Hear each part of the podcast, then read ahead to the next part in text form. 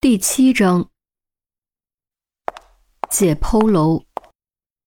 漆黑的走廊中，高跟鞋和大理石地面碰撞，发出清脆哆哆声，隐隐回荡，越来越急，越来越快，就好像叩击在心脏上的一柄小小铜锤，每一下都让心脏跳得更快，更快。突然，脚步声戛然而止，刹那间。整个解剖楼都被死一般的沉寂笼罩，阴冷的影子从黑暗中掠过，又融入了黑暗尽头。透过发黄的老玻璃，暗淡的光芒斜斜洒落，却驱不散几乎凝固的黑暗，只能在黑暗冰冷的海洋中艰难蠕动爬行，寻找着生的机会。他找到了，那是一双高跟鞋，黑色的细高跟鞋，就静静地停在那里。停在黑暗与光明交界的位置上，停在了他的面前。于是他奋力抓住，握紧，绝不松手。砰！于西用力推开门，将令人心颤的死寂彻底打破。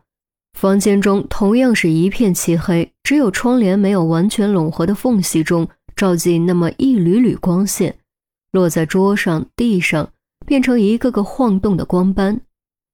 或许是黑暗和阴冷带来的恐惧，亦或因为这里是存放解剖尸体的地方，于西忽然感觉到了前所未有的紧张，连呼吸都下意识屏住，仿佛有个声音在他耳边大喊：“快离开这里！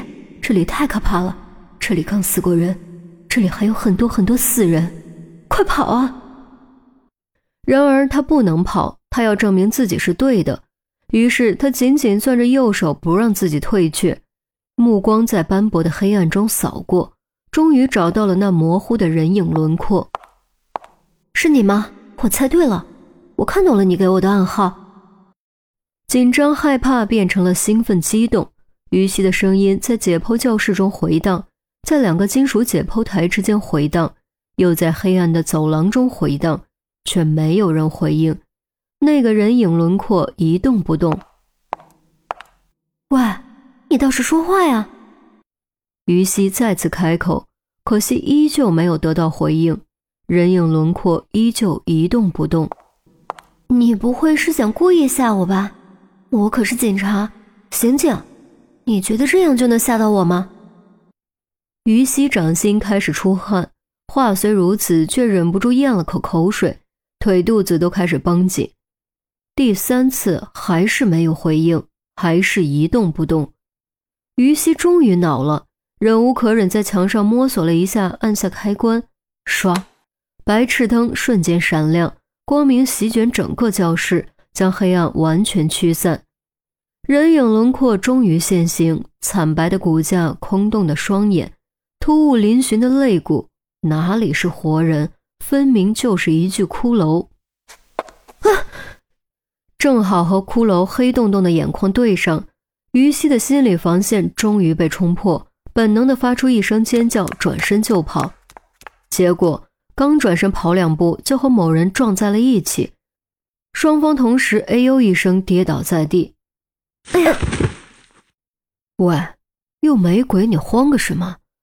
哦，可怜的尾椎骨，啊，疼疼疼疼疼！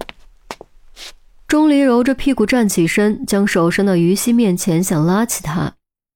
滚开！于西一巴掌打开钟离的手，自己站了起来，只能强自忍着，怒气冲冲瞪着钟离，喝道：“吓人玩很有意思吗？信不信我带你去警局关小黑屋？”怪我了，明明是你自己来早了。不信看时间。钟离指了指于西手腕上的表，于西抬起手腕一看。当时尴尬的红了脸，才十六点五十五分，的确是他来早了。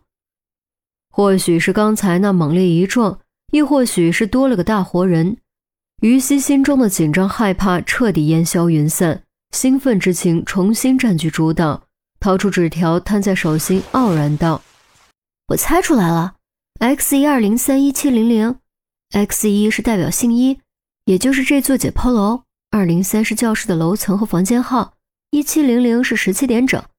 你通过这串代码告诉了我约见的时间和地点。你用了多久猜出来的？钟离走到窗边，将窗帘拉开条缝隙，然后随手拍灭白炽灯，让教室重新陷入朦胧的黑暗之中，只留巴掌宽的一道阳光将讲台照亮。那挂在架子上的骷髅，大半身子都隐藏在阴影中，看上去颇为瘆人。八分，哦不，应该是七分钟。于西连忙改口：“那有什么可骄傲的？超过五分钟都是不及格。”钟离往桌上一坐，语气相当不以为然：“胡说，怎么可能有人五分钟猜出来？”于西感觉自己的智商受到了侮辱，是可忍，孰不可忍。钟离指指自己：“怎么不可能？我应该五秒就够了，至多不会超过十秒。”我，于西想说我不信，话到嘴边却又说不出口。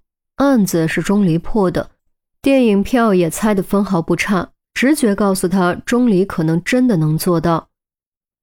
别我了，对普通人来说，七分钟已经是很不错的成绩。